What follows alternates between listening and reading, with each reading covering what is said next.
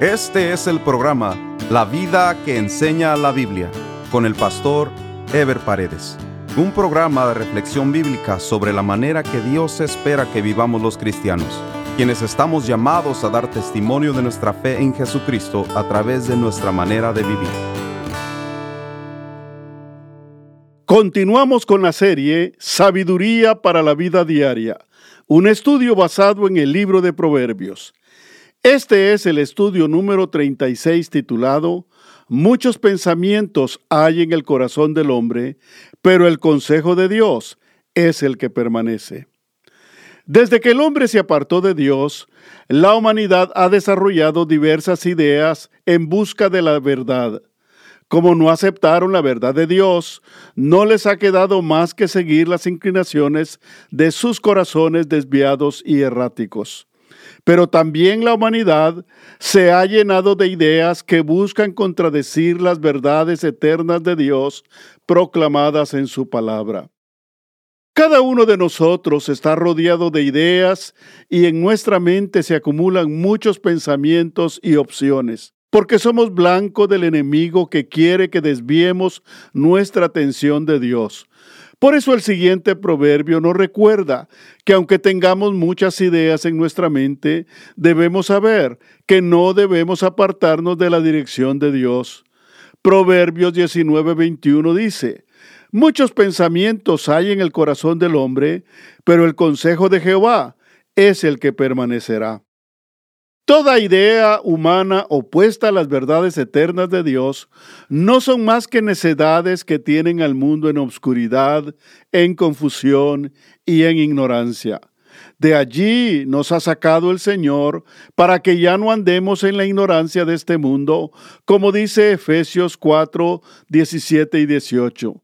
Esto pues digo y requiero en el Señor, que ya no andéis como los otros gentiles que andan en la vanidad de su mente, teniendo el entendimiento entenebrecido, ajenos de la vida de Dios por la ignorancia que en ellos hay, por la dureza de su corazón.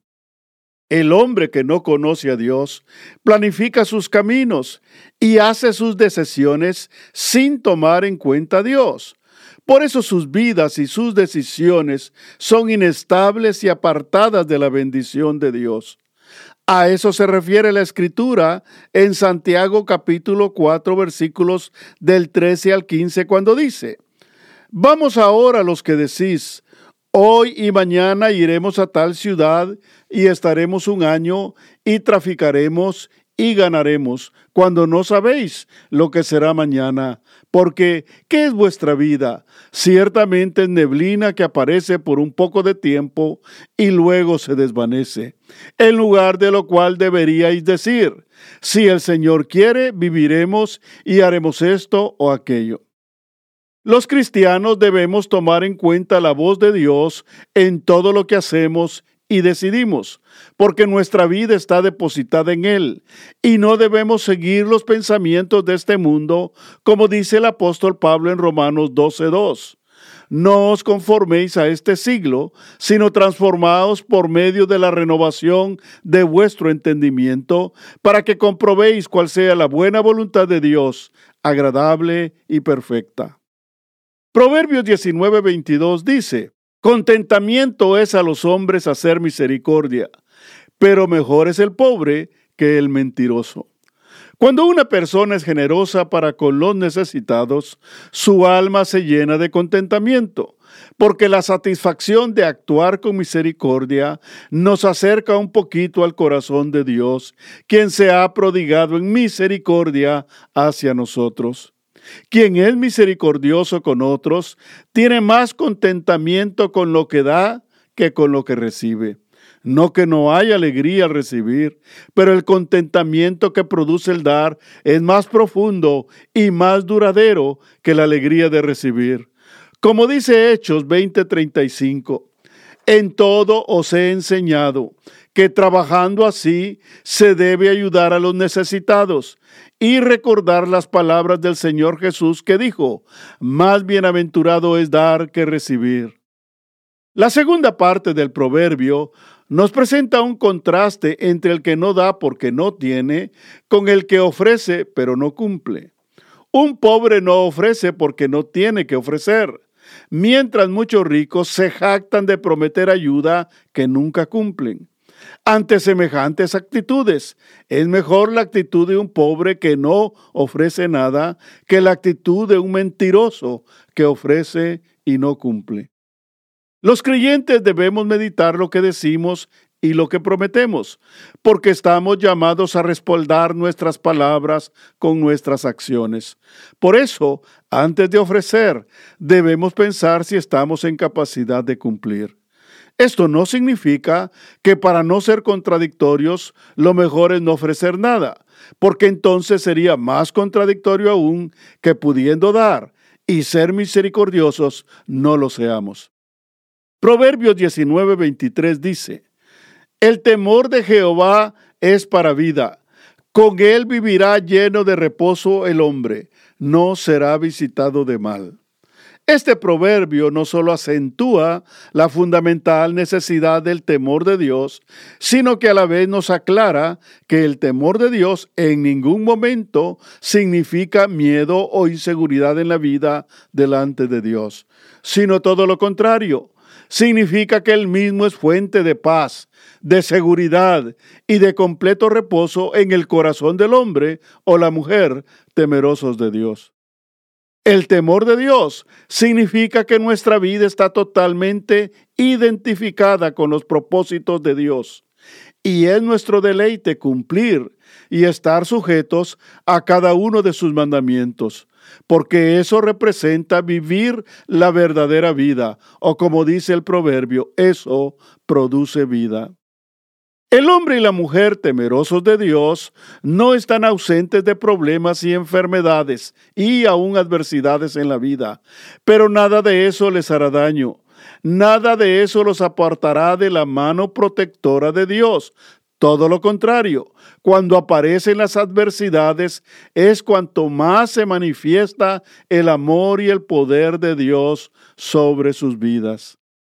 Proverbios 19:24 dice, el perezoso mete su mano en el plato y ni aun a su boca la llevará. Este es un proverbio hiperbólico o exagerado, pero ilustrativo de la inutilidad del perezoso y de la falta de provecho que hay en su vida no significa que el perezoso ni siquiera va a comer, sino significa que nada le aprovecha, nada le beneficia por su impasividad e indolencia, al extremo que hasta su cuerpo y sus órganos físicos caminarán con la misma pasividad de su mente y su corazón. Proverbios 19:25 dice, hiere al escarnecedor y el simple será avisado y corrigiendo al entendido, entenderá ciencia. Lo que este proverbio nos indica es que si se le da un castigo o escarmiento al que es insolente, será una lección para los faltos de entendimiento. O sea que corregir al necio, si no lo corrige a él o ella, cuando menos prevendrá a otros de hacer las insolencias que ellos hacen mientras que a los entendidos les es suficiente la corrección, no solo para enderezar sus caminos, sino para adquirir sabiduría. ¿Cuántas veces hemos aprendido de una lección que nos dio la vida? Hemos corregido y además hemos aprendido a conducirnos correctamente. Si los necios no aprovechan la corrección o la desprecian, los entendidos debemos ver en la misma una oportunidad de aprender. El siguiente proverbio nos lleva a un extremo de la conducta a la que pueden llegar esos hijos desnaturalizados que desprecian y hacen tanto daño a sus padres y que se constituyen en una vergüenza pública. Proverbios 19:26 dice, los hijos que maltratan a su padre o echan fuera a su madre son una deshonra pública y una vergüenza. Estos son los casos que uno pensaría que no existen. Sin embargo, sí existen los hijos que pierden el respeto a sus padres y a sí mismos, que los desprecian abiertamente o se avergüenzan de ellos hijos que ofenden y maltratan a sus padres con palabras e incluso pueden llegar al extremo de golpearlos físicamente. Hijos que pierden completamente la razón e incluso pueden llegar a desconocer a sus padres y aún más echarlos de la casa. Semejante conducta no pasa desapercibida para los vecinos o para el resto de la familia. Esos hijos llegan a ser despreciados e incluso se constituyen en una deshonra y una vergüenza para todos los que los conocen. Hay hijos que no necesariamente tienen que llegar a la violencia física, pero su falta de respeto, su desprecio, su indolencia a la dignidad y sentimientos de sus padres son tan notorios delante de los demás. Son hijos cuya conducta y manera de proceder deja vergüenza no solo a la familia, sino a toda la sociedad a la que pertenecen. La Biblia dice que los hijos deben honrar a los padres. Éxodo 20:12 dice, Honra a tu padre y a tu madre, para que tus días se alarguen en la tierra que Jehová tu Dios te da. Por eso los hijos deben revisar su conducta, deben notar si están siendo influenciados por la conducta de otros amigos que no respetan a sus padres, que son producto de una sociedad cada vez más indolente y liberal. Eso sí, Dios castiga las inclinaciones desviadas de los hijos. ¿Cuánto más ha de castigar a los hijos perversos y desnaturalizados? Proverbios 19, 27 dice, Cesa, hijo mío, de oír las enseñanzas que te hacen divagar de las razones de sabiduría. Este es un importantísimo consejo pues él mismo encierra una realidad acerca del peligro de escuchar enseñanzas ajenas a la sabiduría que viene de Dios. Esta situación de prestar oído a enseñanzas fuera de la palabra de Dios puede darse de diferentes maneras. Hay gente especialmente los jóvenes, que habiendo recibido la instrucción apropiada, ya sea de parte de sus padres o de sus maestros en la iglesia, tienen curiosidad por saber otras cosas diferentes. Y para eso sobran amigos que han desarrollado ideas extrañas porque han sido influidos por corrientes ideológicas de este mundo, ya sea de humanismo, de filosofía humana, de religiones místicas, de sectas u otras religiones y de corrientes liberales, etc. El mundo está saturado de ideas y corrientes contrarias a los principios divinos. Y cuando una persona no se afirma en lo que ha recibido, puede ser presa de la curiosidad y presa de la insistencia o presión de los amigos. Muchos son confundidos a través de la lectura de libros de contenido misterioso o de pláticas con amigos humanistas o ateos o amigos miembros de otras sectas que tienen un especial interés en desviar a los que han sido instruidos en la palabra. He escuchado de algunos jóvenes hijos de cristianos e instruidos en los caminos de Dios decir, ¿Y por qué tengo que creer solo en la Biblia? ¿Acaso los cristianos son los únicos que tienen la verdad? La realidad es que algunos han sido confundidos y desviados de la comunión con Dios después de dar lugar a ideas ajenas a la palabra de Dios. Otra manera de ser desviado de la sabiduría de Dios es a través de escuchar diferentes emisoras cristianas, a predicadores de todo tipo, a doctrinas de todo tipo, o a través de ver y escuchar a diferentes predicadores en la televisión. Hoy en día hay tanta confusión doctrinal y teológica que es fácil ser confundidos con doctrinas emanadas de corrientes cristianas que no tienen un verdadero fundamento en la palabra de Dios. Hay programas aún cristianos que no están apegados 100% a la palabra de Dios y que por lo tanto tienden a desviar y a confundir a los creyentes que no tienen una raíz profunda en la palabra y en la comunión con Dios.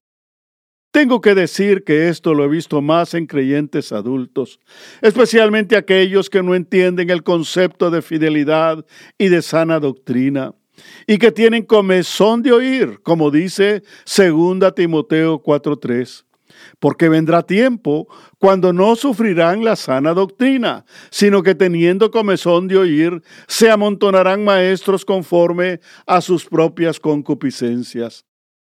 Esto es un problema serio que tienen muchas iglesias, pues hay miembros que aunque reciban instrucción y palabra sólida, tienen necesidad de oír otras ideas y otros predicadores, y como en una misma emisora o estación cristiana pueden escuchar predicadores de todo tipo y de toda posición doctrinal, y no saben discernir lo que es 100% bíblico de lo que es una interpretación parcial, liberal o desviada de las escrituras, y terminan confundidos, desperdiciando la palabra y doctrina sana que han recibido en sus iglesias.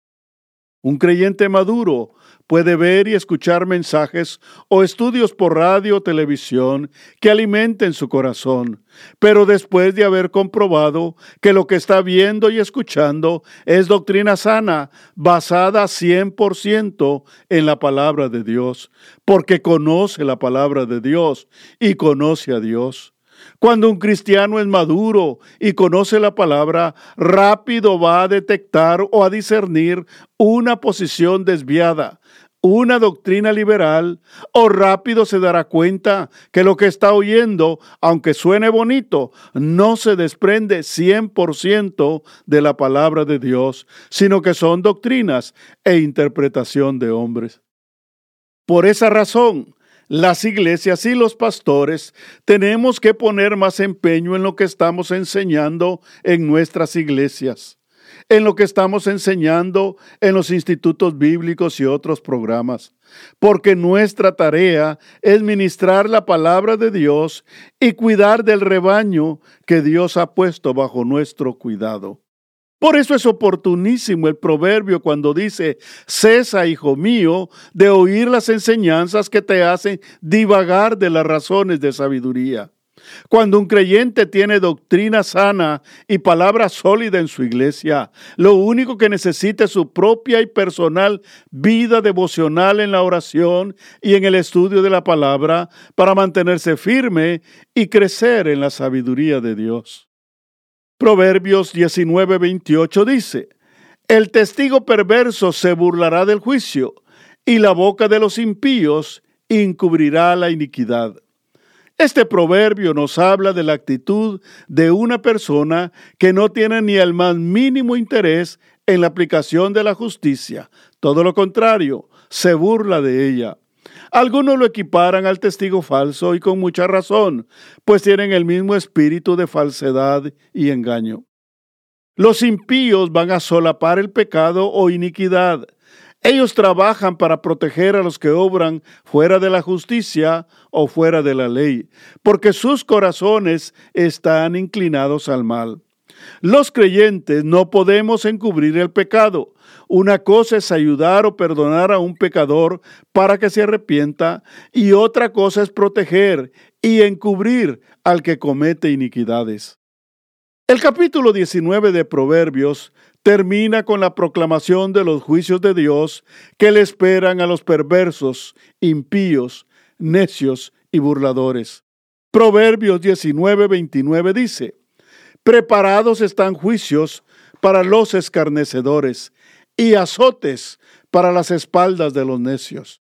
Cuando los impíos y perversos son encontrados culpables por la justicia humana, son castigados de manera rigurosa. Sin embargo, creemos que este proverbio está hablando de la justicia divina. Todos sabemos que muchas veces los malhechores escapan de la justicia de este mundo, sin embargo, nunca podrán escapar de los juicios de Dios. Nadie que hace maldad podrá escapar de los juicios divinos, especialmente aquellos que se burlan de la justicia o de la ley y que no tienen el más mínimo remordimiento de sus maldades por la dureza de sus corazones. Podrán burlarse de las leyes de los hombres, pero jamás podrán escapar el día de la ira de Dios, como dice Romanos 2.5. Pero por tu dureza y por tu corazón no arrepentido, atesoras para ti mismo ira para el día de la ira y de la revelación del justo juicio de Dios. Una de las frustraciones que se viven en este mundo son precisamente las injusticias y las desvergonzadas puestas en libertad de malhechores amparados por su dinero o sus influencias con las autoridades. Pero también podemos decir que muchos criminales y hacedores de mal viven en este mundo impunemente porque escapan hábilmente a la justicia humana. Sin embargo, todo lo que el hombre sembrare, eso segará. Llegará el día en que nadie podrá escapar de la justicia divina.